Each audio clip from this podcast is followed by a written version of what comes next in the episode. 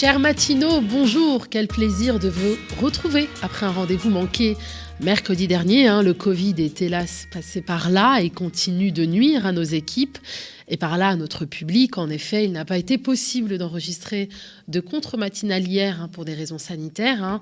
C'était un choix difficile que nous avons dû faire, mais la santé et la sécurité de nos camarades priment sur l'envie irrépressible de se réveiller à vos côtés. Je souhaite un bon rétablissement à Théophile, Nicolas, Jordan et Léo. Hâte de vous retrouver la semaine prochaine, en forme, j'espère. Quant à vous, chers matinaux, je vous souhaite une belle année 2022. Hein. Je n'ai pas pu le faire avant, hein, mais je tiens à vous présenter mes meilleurs voeux, santé et amour. On a besoin de douceur et de bienveillance pour mieux faire face à la violence des institutions. Mes camarades l'ont déjà fait, mais j'aimerais à mon tour vous remercier pour votre soutien et générosité. Vous nous avez offert un joli cadeau pour le 31 décembre, plus de 100 000 euros récoltés. C'est énorme. On continuera de travailler dur pour être à la hauteur de votre confiance et vous livrer une information de qualité. Votre soutien passe bien évidemment aussi hein, par les abonnements, les likes, les partages et les commentaires qui mettent en valeur nos contenus sur les réseaux sociaux. Sans plus attendre, le programme du jour.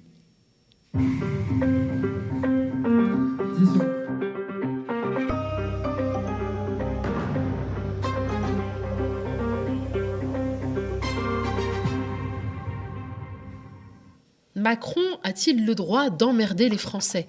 Entretien avec l'avocat Vincent Brengart. Le débat parlementaire sur la loi relative au pass vaccinal a failli dérailler hein, parce qu'Emmanuel Macron a, dans une interview au Parisien, assumé sa volonté d'emmerder les non-vaccinés. Selon lui, un irresponsable, hein, c'est ainsi qu'il qualifie le non-vacciné, n'est plus un citoyen. Il avait déjà donné un avant-goût de ce type de raisonnement lors de ses vœux télévisés de fin d'année.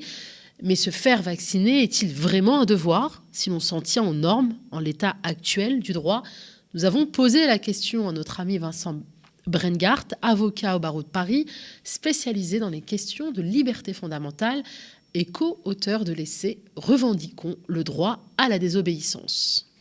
La Minute Citoyenne, bien sûr, le média donne la parole aux sociaux et aujourd'hui, Serena reviendra hein, sur l'article de Reporter.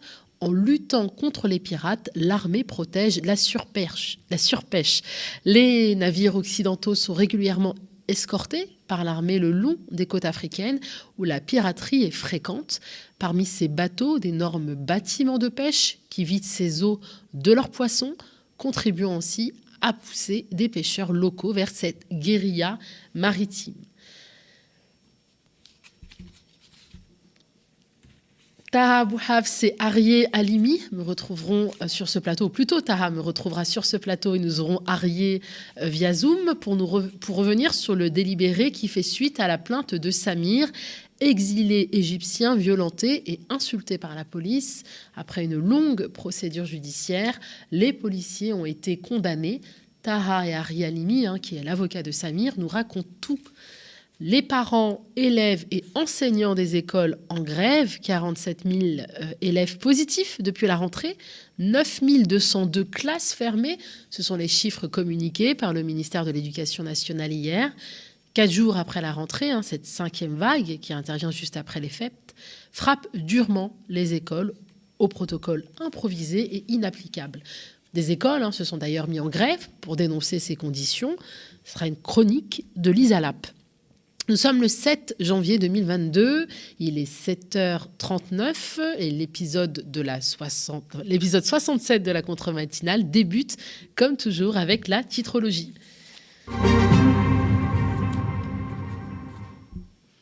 Parce qu'on va beaucoup parler d'Emmanuel Macron et du pass vaccinal, et parce que le monde hein, continue de tourner en dehors de la Macronie, eh bien j'ai envie de commencer cette revue des Unes avec une actualité internationale au Kazakhstan.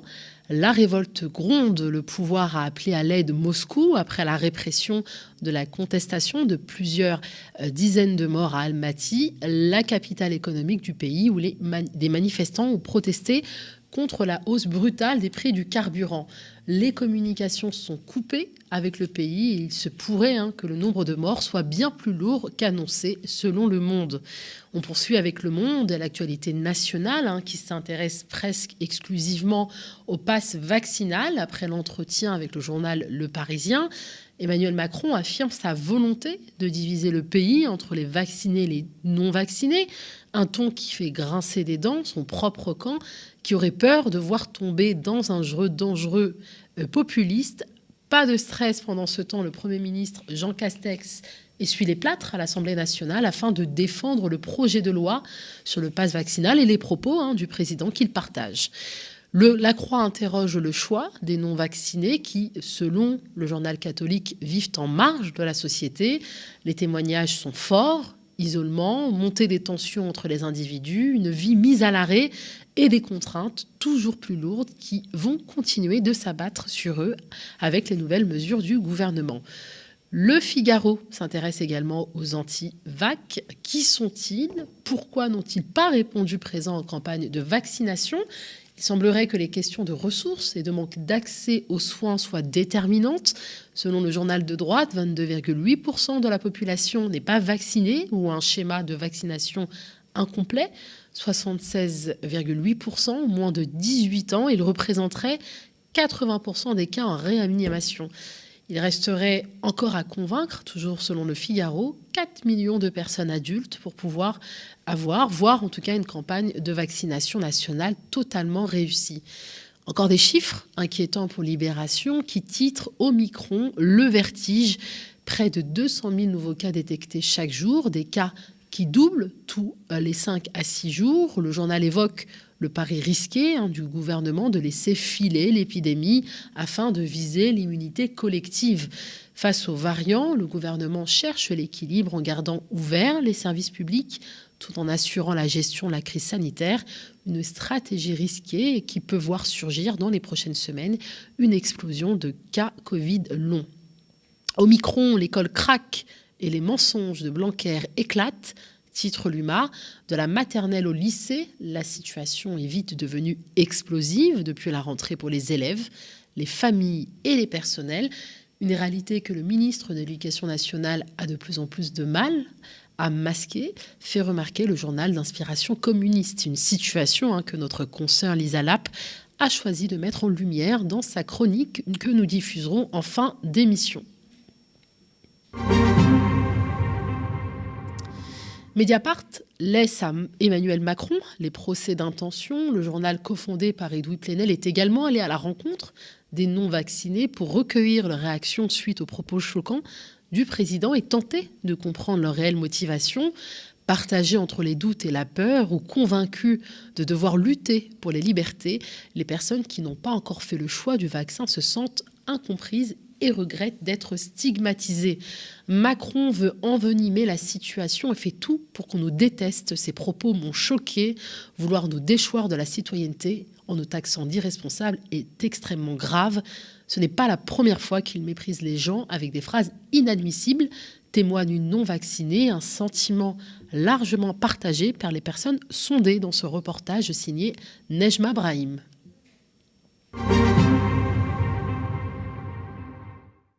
Macron a-t-il droit d'emmerder les Français?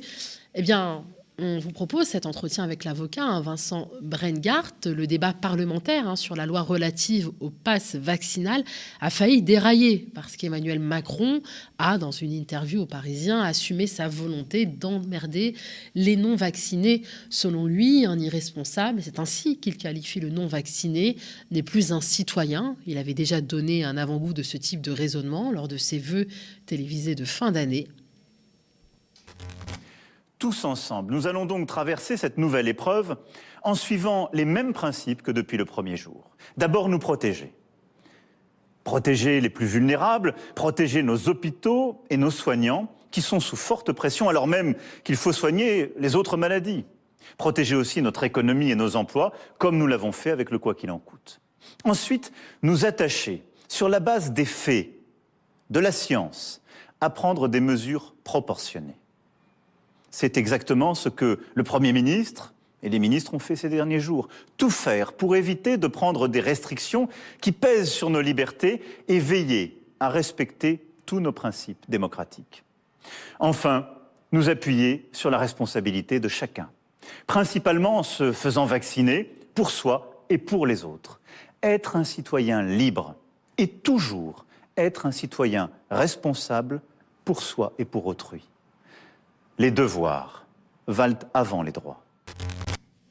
Mais se faire vacciner est-il vraiment un devoir si l'on s'en tient aux normes euh, en l'état actuel du droit? Nous avons posé la question à notre ami Vincent euh, Brengart, avocat au barreau de Paris, spécialisé dans les questions de liberté fondamentale et co-auteur de l'essai revendiquant le droit à l'obéissance. On voit qu'il y a une difficulté euh, de la part de ce gouvernement, c'est qu'il ne souhaite pas, aussi probablement pour des raisons techniques et juridiques, rendre la vaccination obligatoire. Il ne souhaite pas rendre la vaccination obligatoire, donc il oscille entre les deux. Il ne parle pas euh, d'obligation euh, vaccinale, mais il parle de devoir citoyen qui devrait conduire à la vaccination. Et ça, ça conduit à un procès en irresponsabilité fait par euh, le président de la République en disant finalement que les personnes qui ne se prêteraient pas à la vaccination feraient preuve d'irresponsabilité et il y aurait deux catégories de Français, ceux qui seraient respectueux d'une forme d'engagement social qui serait lié à la vaccination, et tous les autres, tous les autres d'ailleurs, dont on peut penser à travers la déclaration euh, d'Emmanuel Macron, euh, qu'on pourrait emmerder. Mais en tout cas, d'un point de vue purement technique et purement juridique, il n'y a strictement rien aujourd'hui dans la loi qui permette euh, d'assurer et d'affirmer que la vaccination serait un devoir citoyen. Le président de la République a parfaitement conscience du fait qu'il ne pourra pas revenir sur euh, les déclarations qui ont été faites depuis le départ, à savoir que la vaccination n'allait pas être rendue euh, obligatoire et le fait qu'il fallait s'assurer qu'il y ait un consentement libre et éclairé euh, des personnes faisant l'objet de la vaccination. Et donc, par conséquent, il essaie de faire progresser le débat sur un autre terrain et on ne parle plus d'obligation vaccinale, mais on parle d'une obligation euh, qui serait lié à un devoir civique de devoir se vacciner en vertu, on ne sait pas d'ailleurs de quel euh, principe, peut-être celui de la solidarité, peut-être celui de la fraternité euh, avec d'autres personnes. En toute cause, il n'a pas été défini, mais surtout un devoir civique qui viendrait en opposition frontale avec d'autres droits, comme celui de la liberté individuelle qui est garanti euh, constitutionnellement, et comme aussi le principe d'égalité qui fait que rien ne justifie un traitement euh, différencié selon qu'on est vacciné ou que l'on n'est pas vacciné. Emmanuel Macron, en tant que chef de l'État, garant de l'unité nationale et clé de voûte des institutions républicaines, a-t-il le droit de se servir de la force publique? Pour satisfaire son désir d'emmerder, selon ses propres mots, une partie de ses concitoyens Nous avons posé la question à Vincent. Les propos d'Emmanuel Macron sont d'une extraordinaire euh, gravité.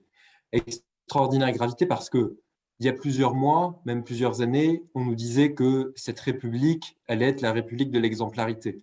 On a bien vu à travers les différentes mises en examen de ministres que la République de l'exemplarité euh, euh, s'était largement éloignée. Et non seulement cette République de l'exemplarité s'est éloignée, et désormais on retombe sur une République extrêmement basse à savoir cette république des petites phrases, cette république euh, des petits mots, et qui non seulement porte atteinte à la dignité euh, des personnes, mais qui nous humilie collectivement. Parce que d'avoir un chef de l'État euh, qui use de l'injure pour essayer de convaincre une partie de la population de se vacciner, c'est désolant. Et non seulement c'est désolant, et on peut penser que c'est complètement contre-productif parce que les personnes qui n'ont pas voulu être vaccinées, elles vont être encore moins convaincues par euh, un propos qui est de l'ordre de l'invective.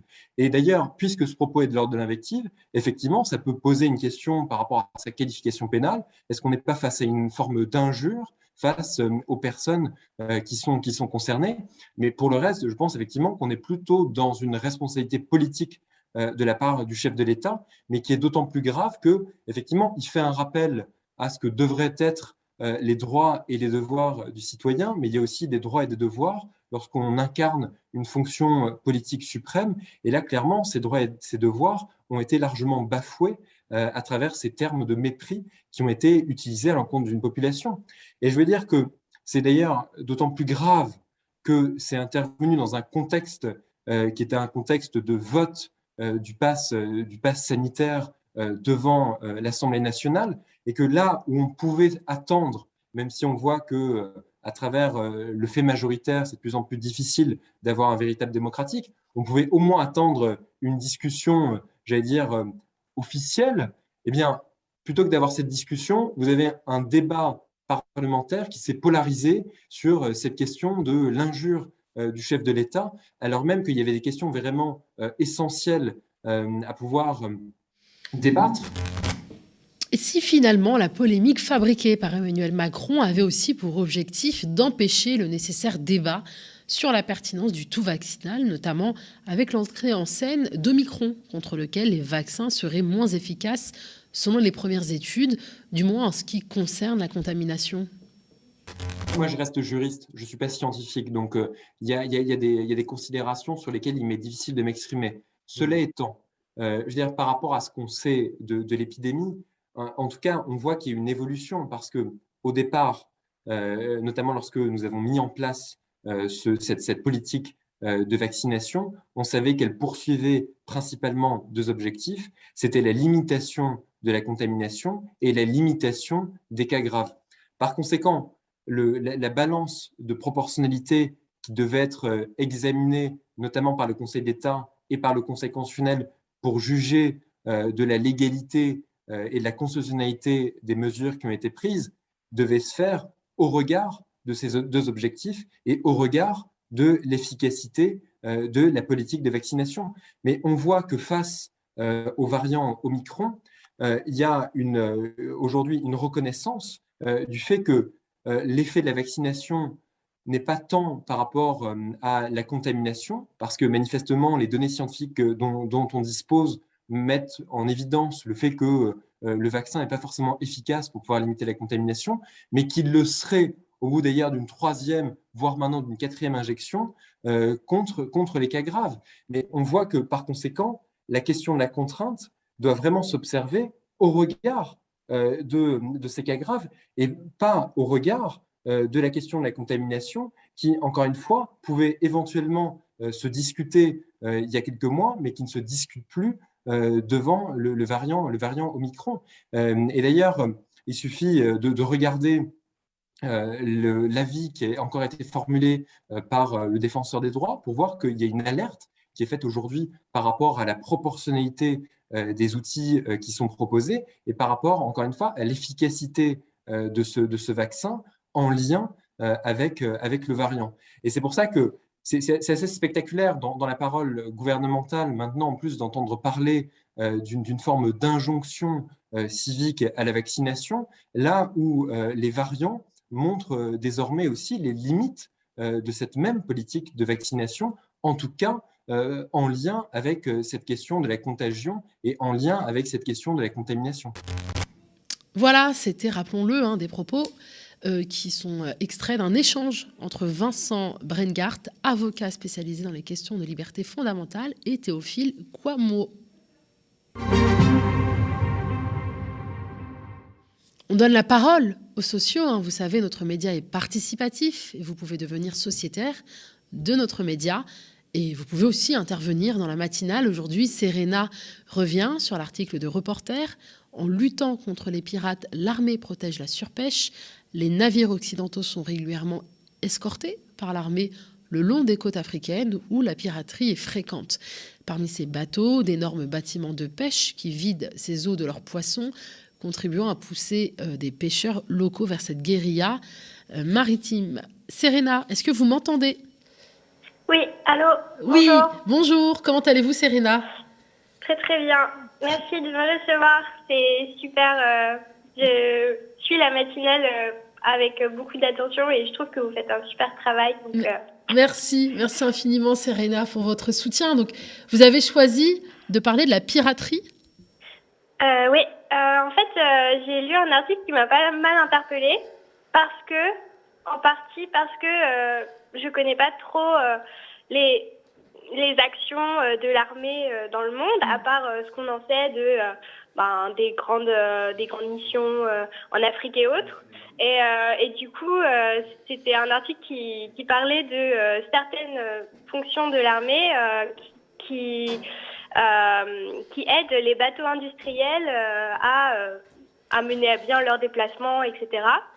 Et, et en fait, ils ont aussi une mission qui étudie la, les causes de la piraterie. Et visiblement, ils ont établi un lien entre euh, le développement de la piraterie au large des, notamment au large des côtes de la Somalie et euh, la surpêche. et paradoxalement, en fait, euh, ils escortent des bateaux de pêche, des, des, grands tonniers qui appartiennent, enfin, dans l'article, ils donnent l'exemple d'un tonnier de 1200 tonnes qui appartient à la compagnie française du thon océanique de Concarneau, donc une entreprise bretonne. Et en fait, il se trouve que cette entreprise de thon va pêcher du thon euh, au large de la côte euh, somalienne. Donc, euh, en fait, il, il, pêche des quantités extraordinaires de thon de ce côté-là. Et il se trouve que, il se trouve que c'est une des causes de la surpêche mmh. et que, en fait, l'armée contribue à cette cause du coup. C'est assez incohérent. Et du coup, je voulais, voulais juste bah, le souligner ici, c'est-à-dire que voilà, euh, l'armée fait un constat et ensuite euh, ses actions contribuent à ce constat. voilà je pense que chaque citoyen devrait être au courant. Quoi. non, mais c'est très bien, effectivement, mais c'est aussi important, et c'est aussi pour ça qu'on donne la parole à nos sociaux, mm. euh, et d'ailleurs à, celles et ceux hein, qui, qui, regardent et qui, qui soutiennent euh, le média, parce qu'on tient à ce que vous, vous fassiez, en fait, finalement, euh, l'actualité, que vous mettiez à la une de, du média des sujets euh, qui vous touchent, dont on parle peu, euh, malheureusement, dans des euh, médias mainstream, et qui pourtant, comme vous l'avez fait remarquer, Serena, ont de grosses conséquences puisque ça vide donc les eaux. Et en plus, la compagnie française du thon océanique de Concarneau, à mon avis, leur communication, elle n'est pas sur le thon vient de de l'océan au large de la Somalie. Quoi. Quand on pense à une entreprise de pêche euh, du Finistère, on se dit, bon, bah, c'est des pêcheurs euh, avec euh, leur petit bonnet noir et leur imper jaune et ils vont pêcher une entreprise familiale. Quoi. Donc, je pense qu'ils se servent aussi d'une certaine image qu'on a de, de l'entreprise de pêche pour nous vendre du thon. voilà quoi. Donc ça poserait donc des questions aussi sur l'origine. Voilà, c'est ça, sur, l'origine donc de, de, ces poissons. Mm qui se retrouvent dans nos, dans nos assiettes. Oui. D'accord, Serena. Est-ce que vous vouliez euh, peut-être euh, aussi ajouter quelque chose, enfin, commenter un autre, un, autre fait ou peut-être même réagir à, je ne sais pas si vous avez suivi. Euh, il y a, en fait, ça, ça, rebondit sur un autre article que j'ai lu dans le monde diplomatique qui parle en fait de, du développement de la pêche, de la pêche dans, dans un autre pays d'Afrique, mhm. de l'autre côté de l'Afrique, mais de la pêche qui permet de, de produire de la farine animale pour comment dire, pour l'élevage de poissons en pisciculture mhm. et euh, qui a complètement détourné euh, la, la, pêche, euh, la pêche vivrière locale au profit en fait de pisciculture, de, de, de cultures en pisciculture qui, qui sont plutôt occidentales, mhm. ce qui fait qu'on pêche des poissons sauvages. Euh, on pêche des poissons sauvages qui sont censés servir à la culture vivrière d'un pays entier. Euh, et euh, on les utilise pour élever des poissons en pisciculture mm. euh, grâce à grâce à des farines animales et et, et, on nous vend ça donc c'est c'est pareil c'est ça interpelle beaucoup quoi c'est c'est-à-dire l'industrie agroalimentaire en général elle elle elle est à la manœuvre de de de, bah, de grandes manipulations à l'échelle internationale et euh, qui sont complètement absurdes, quoi, qui sont mm. complètement aberrantes. Euh, élever des poissons avec des poissons avec des poissons sauvages, c'est et en plus euh, priver du coup euh, toute une partie de la population qui est censée vivre de la pêche, ben de du produit de cette pêche, quoi. Ouais. Donc le poisson sauvage vient servir à toutes les côtes africaines. il se trouve qu'en plus les bateaux, d'après reporter, ils vont dans des zones qui sont interdites, euh, c'est-à-dire les zones qui ne sont pas euh, dans les zones internationales, qui se mm. rapprochent très proches des pays, et dans les zones qui sont censées être réservées pour les pêcheurs locaux. Donc c'est d'autant plus, euh, c'est d'autant plus aberrant, quoi. Oui, donc je, pour résumer, donc on a euh, un poisson sauvage qui vient nourrir un poisson d'élevage et surtout priver les populations qui vivent donc euh, auprès donc de, ces de ces eaux-là de, de, nourriture. tout ça pour servir euh, l'industrie agroalimentaire. Vous avez encore d'autres bonnes nouvelles, Serena, à partager avec nous? Ah là, ça, ça va être tout pour aujourd'hui, je pense. D'accord. Merci, merci vraiment d'avoir pris le temps euh, de partager avec nous euh, justement tout ce, sentiment que, que, vous avez sur cet mm. article que euh, vous avez lu, donc qui est, qui est, que vous pouvez retrouver donc dans Reporter. je vous rappelle le titre En luttant contre les pirates, l'armée protège la surpêche. Alors, vous avez envie d'évoquer un sujet qui vous tient à cœur, vous pouvez intervenir et participer à la matinale en composant le 01 48 37 33 20 01 48 37 33 20. Vous vous souvenez de l'affaire de l'île Saint-Denis révélée par Taha Bouhafs euh, pendant le premier confinement?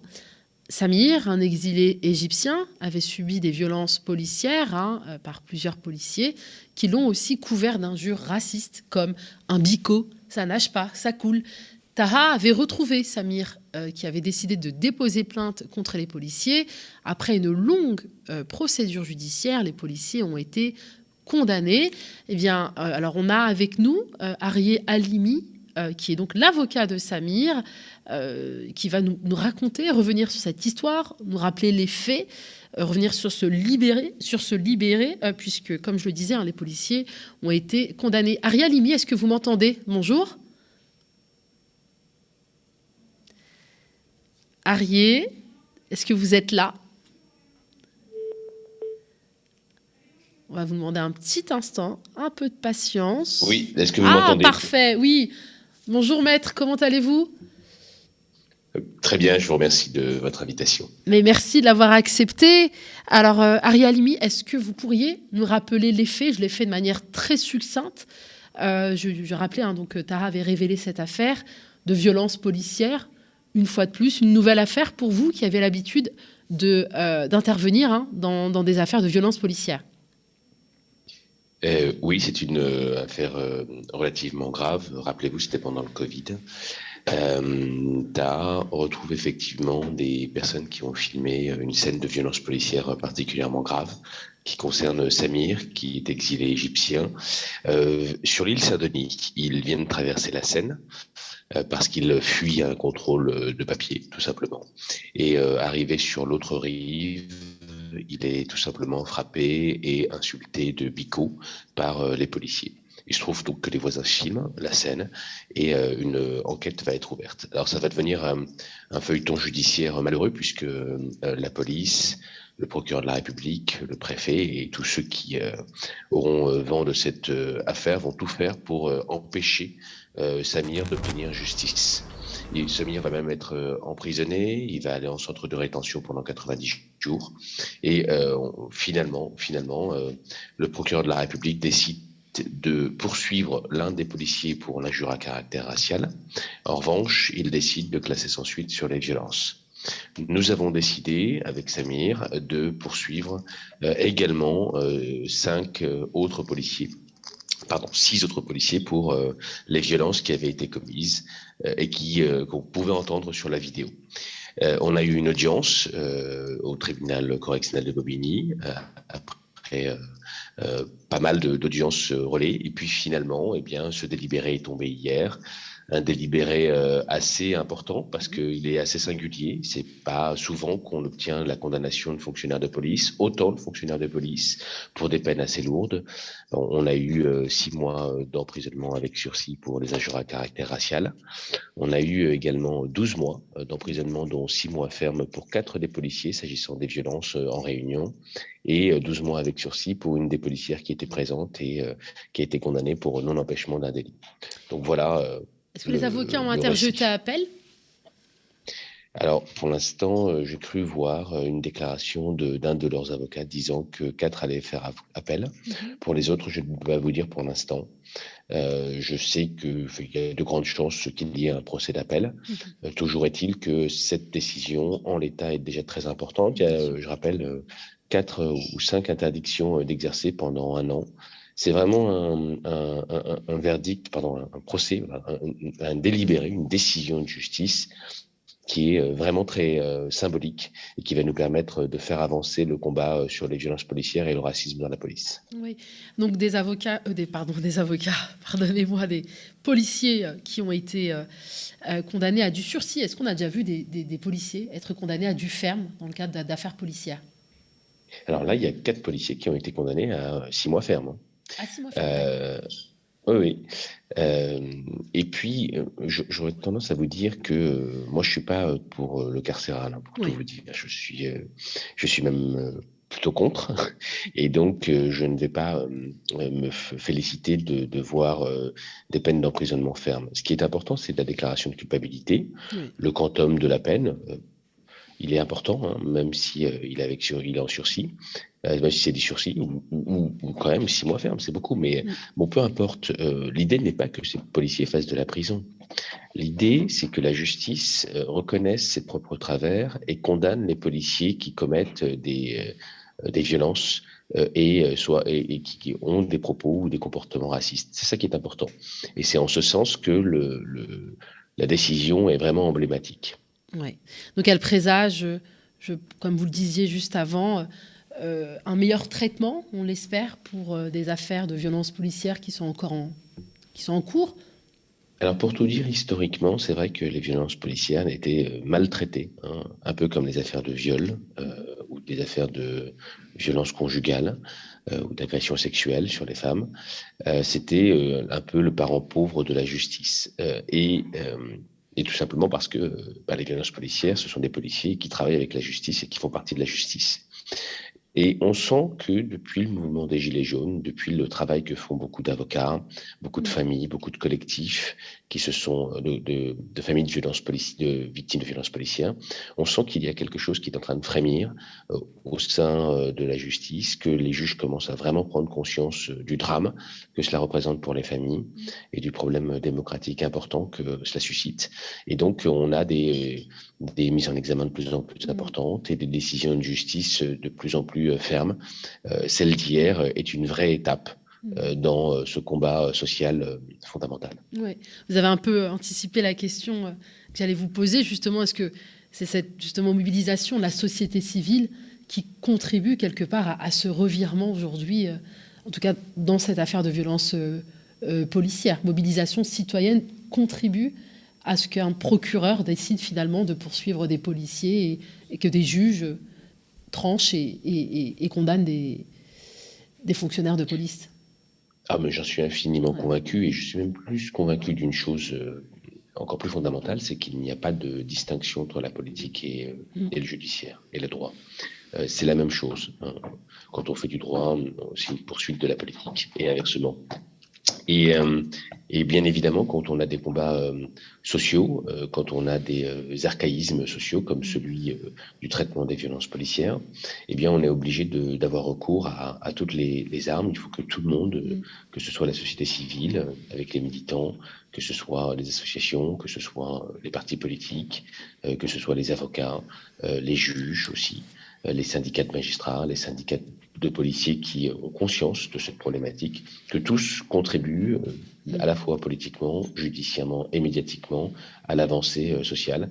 C'est ce qui est en train de se passer, je pense, notamment euh, grâce à la loi sécurité globale, hein, puisque ça a permis aussi un sursaut citoyen avec l'affaire Zéclair, rappelons-le. Donc voilà, je crois qu'on est sur la bonne voie, mais il y a encore beaucoup, beaucoup de, beaucoup de, de guerres à mener. Et j'ai une dernière question, euh, Ariel Limi, qui aurait dû être la première. Comment va Samir? Il va beaucoup, beaucoup mieux. Euh, ça a été vraiment un cauchemar pour lui. N'oublions pas que c'était une personne qui était déjà en, une situation encore plus précaire et fragile que n'importe quelle autre, puisqu'elle est loin de son pays. Elle est arrivée euh, en France. Il a commencé à travailler sur les chantiers. Il avait la peur d'être en permanence contrôlé en raison de l'absence de situation régulière. et, et, puis il y a eu cette affaire. Il s'est retrouvé sous le feu médiatique, sous le feu de l'administration policière également, puisque le, préfet et tous les services de police ont tout fait pour essayer de le décrédibiliser, l'interpeller, le placer en centre de rétention, essayer de le renvoyer en Égypte. Ça a vraiment été un cauchemar. Hein. Euh, et euh, il va mieux aujourd'hui, beaucoup mieux. Il continue à travailler, il continue à vivre sa vie et, il espère que ce ne sera euh, à l'avenir qu'une mauvaise aventure. Merci, merci infiniment, Maître Ari Alimi, d'avoir répondu à, à nos questions, d'avoir accepté notre invitation. Merci à vous. Très bonne journée. À bientôt. À vous aussi. Au revoir. Merci. Au revoir. 47 000 élèves positifs depuis la rentrée, 9 202 classes fermées. Ce sont des chiffres communiqués par le ministère de l'Éducation nationale hier, quatre jours après la rentrée. Cette cinquième vague qui intervient juste après euh, les fêtes frappe durement les écoles au protocole improvisé et inapplicable. Les écoles se sont d'ailleurs mis en grève pour dénoncer ces conditions. C'est une chronique de Lisa Lap.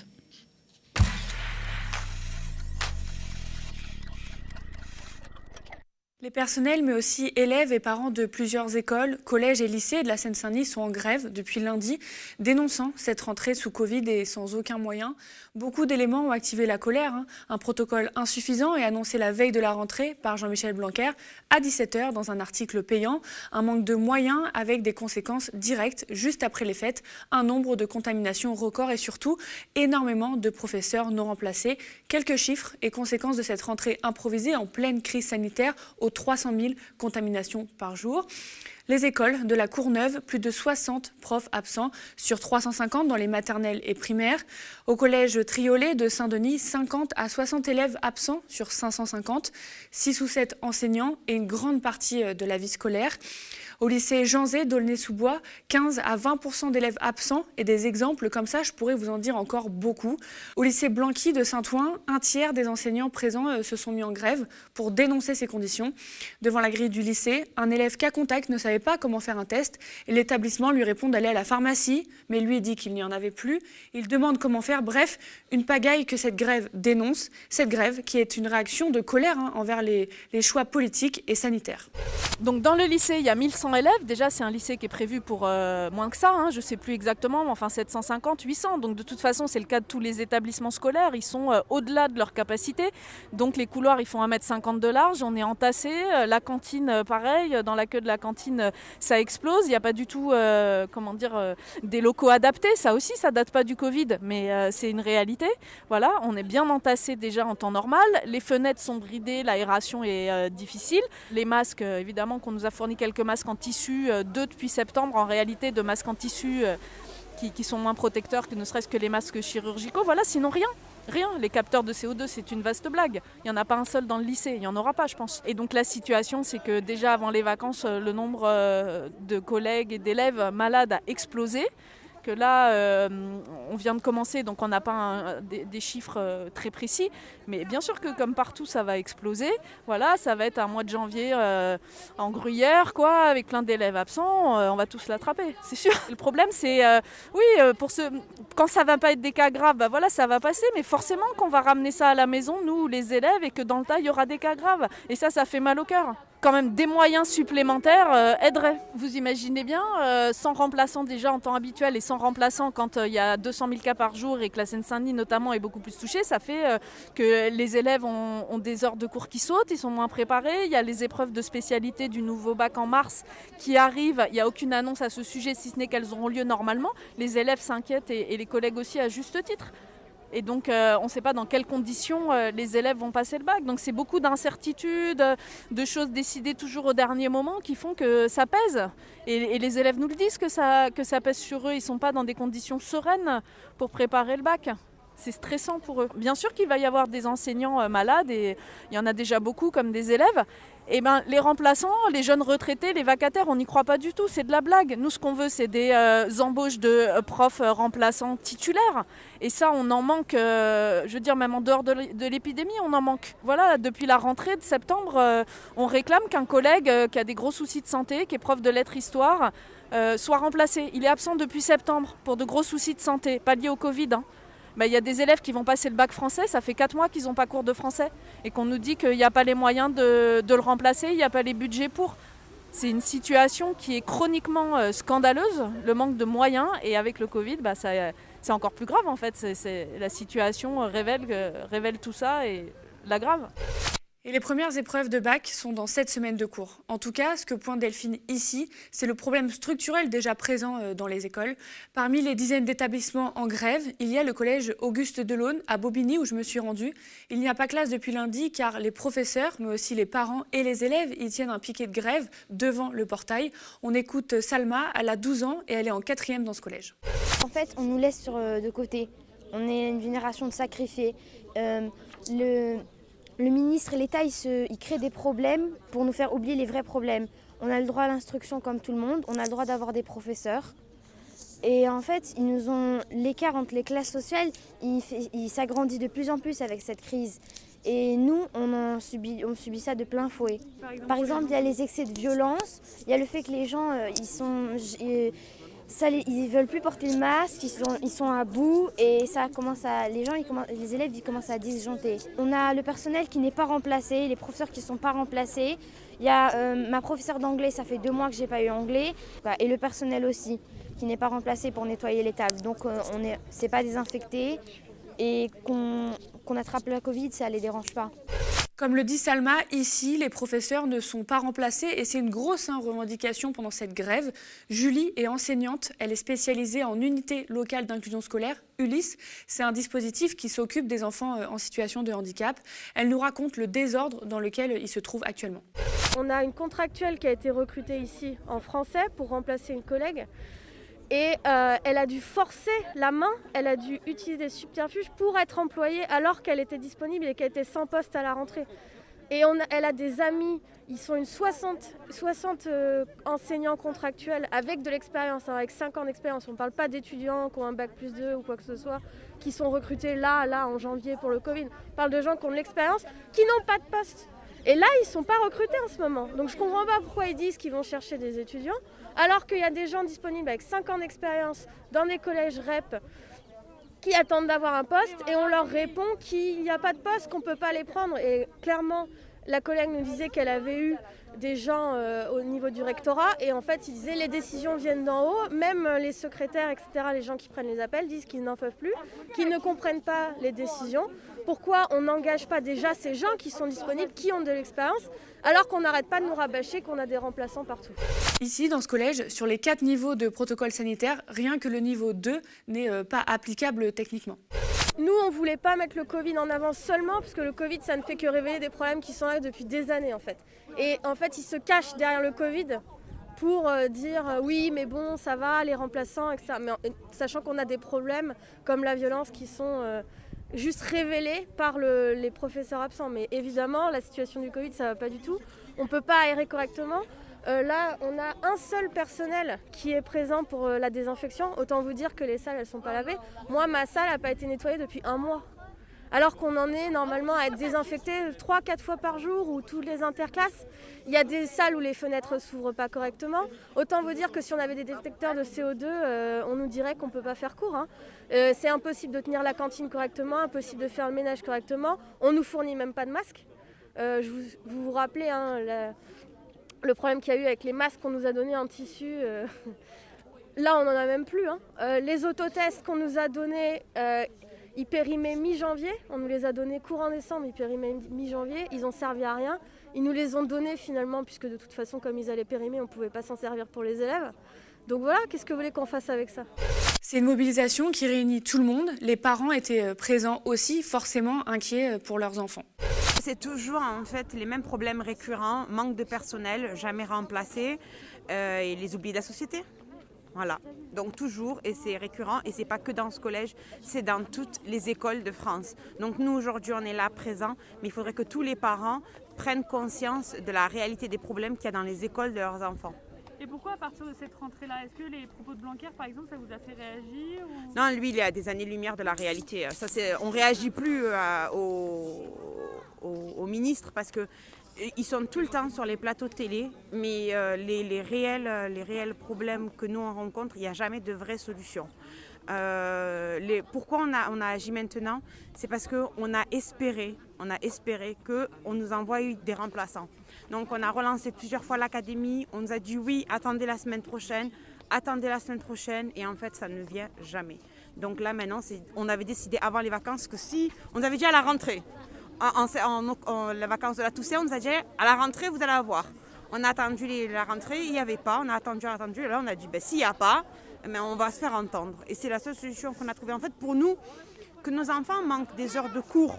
Euh, bien sûr, on est, on, est tous, euh, on est tous handicapés par ça, mais on n'a plus le choix. C'est, on va dire, la dernière solution qui nous reste. En fait, le gouvernement choisit la crise sanitaire comme carte joker. Donc à chaque fois qu'on demande, on nous sort cette carte à crise sanitaire à crise sanitaire. Et on entend ça constamment. Mais ça ne passe plus. Crise sanitaire, ça ne marche pas. On le sait qu'il y a de l'argent, on le sait qu'il y a les moyens pour les, certaines écoles, mais pour d'autres, les enfants des, quartiers, on va dire, défavorisés, il n'y a pas. Ils sont déconnectés de la réalité. Hein. On est resté trois jours, c'est-à-dire tout le long du week-end, à créer une polémique sur un drapeau. On est resté en train de parler d'un chanteur pendant trois jours mais est-ce qu'une seule fois on a parlé, on s'est dit les vrais problèmes de la société, c'est-à-dire que là, aujourd'hui, on, a des, on a des collèges, on a des élèves, mais on n'a pas de professeurs. Et ça, ça fait très très très longtemps que ça dure. Donc allô, on veut des professeurs. Il ne faut pas oublier qu'on a contacté l'inspection plusieurs mois. Ça fait plusieurs mois qu'on ne veut pas nous entendre. On veut pas oui, si, excusez-moi. On nous a dit non, il n'y a pas de professeur. L'inspectrice nous a répondu textuellement, il n'y a pas de moyens. Aman raconte que les professeurs peuvent aller jusqu'à culpabiliser quand ils sont malades, car ils savent pertinemment hein, qu'il n'y aura pas de remplacement. Les mères de famille présentes me racontent aussi qu'elles voient bien des différences entre établissements, et c'est pourquoi hein, le 93 étant mobilisé, Sonia me dit nos enfants sont mis de côté, ce n'est pas admissible. On ne peut pas dire qu'il y a des élèves qui sont prioritaires et sans mettre les moyens derrière. On est en zone REP, on est censé être prioritaire, on est censé avoir les moyens mais rien n'est mis en place. Et au contraire, on voit qu'on est les, personnes les plus délaissées. Nos enfants sont les, personnes les, euh, les plus délaissées de la société. Regardez tout simplement les écoles où euh, les enfants des ministres de telle ou telle personne, il n'y a jamais eu de problème. Pourquoi? Parce que eux, ils sont, c'est, les établissements prioritaires. À un moment donné, il faut, il faut se mobiliser pour avoir euh, les moyens qu'on demande. Et je trouve ça complètement inadmissible. Hein. C'est pas, pas normal d'en arriver là pour demander une école normale finalement. Avoir les moyens nécessaires pour que nos enfants puissent évoluer normalement. Aujourd'hui, les revendications sont claires. Des masques FFP2, des capteurs de CO2 et purificateurs d'air dans les salles, des campagnes de tests et vaccins, une communication claire et directe de la part du ministère et bien sûr, vous l'aurez compris, du recrutement et des moyens. En tout cas, les familles et enseignants que j'ai rencontrés ne comptent pas lâcher le morceau. Tout cela révèle des soucis très bien ancrés hein, dans notre système social. Je vous laisse avec Delphine. C'est vraiment pas des problèmes que spécifiques à l'éducation, on subit tous ça. Je veux dire, on prend tous les transports euh, complètement bondés tous les jours. Et pourquoi? S'il y avait des conducteurs euh, remplaçants, euh, bien sûr que ce serait moins pire et que quand il manque des conducteurs parce qu'ils sont malades, on n'attendrait pas le métro 10 minutes. Je veux dire, c'est évident. et les hôpitaux, hein, le gouvernement a supprimé 5000 postes d'hôpitaux en pleine pandémie l'année dernière. C'est un scandale. Donc dans toute la société, cette crise révèle voilà, que la société est absolument pas gérée pour le bien commun. Absolument pas, ni dans l'intérêt général.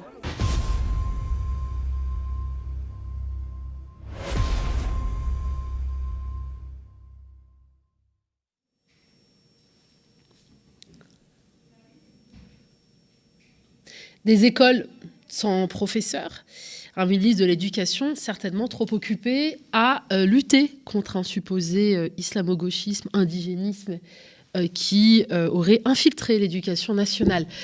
Eh bien, la matinale touche à sa fin. Merci d'être nombreux et nombreux euh, à nous suivre. Hein. Je renouvelle également nos remerciements pour votre soutien, euh, qui est un soutien financier, mais également un soutien par euh, les likes, les partages. Hein. Une fois de plus, le fait d'apprécier virtuellement nos, nos, contenus contribue à bousculer l'algorithme, à faire remonter nos contenus. vous pouvez bien évidemment retrouver cette émission et toutes les autres en replay sur la chaîne YouTube du Média ou bien euh, en podcast. Et quant à moi, on se retrouve euh, mercredi et on espère que Théophile sera euh, parmi nous lundi en forme. Merci beaucoup d'être d'être présent une fois de plus. Et on vous souhaite un très bon week-end. Prenez soin de vous, de vos proches et encore bonne santé. À très bientôt.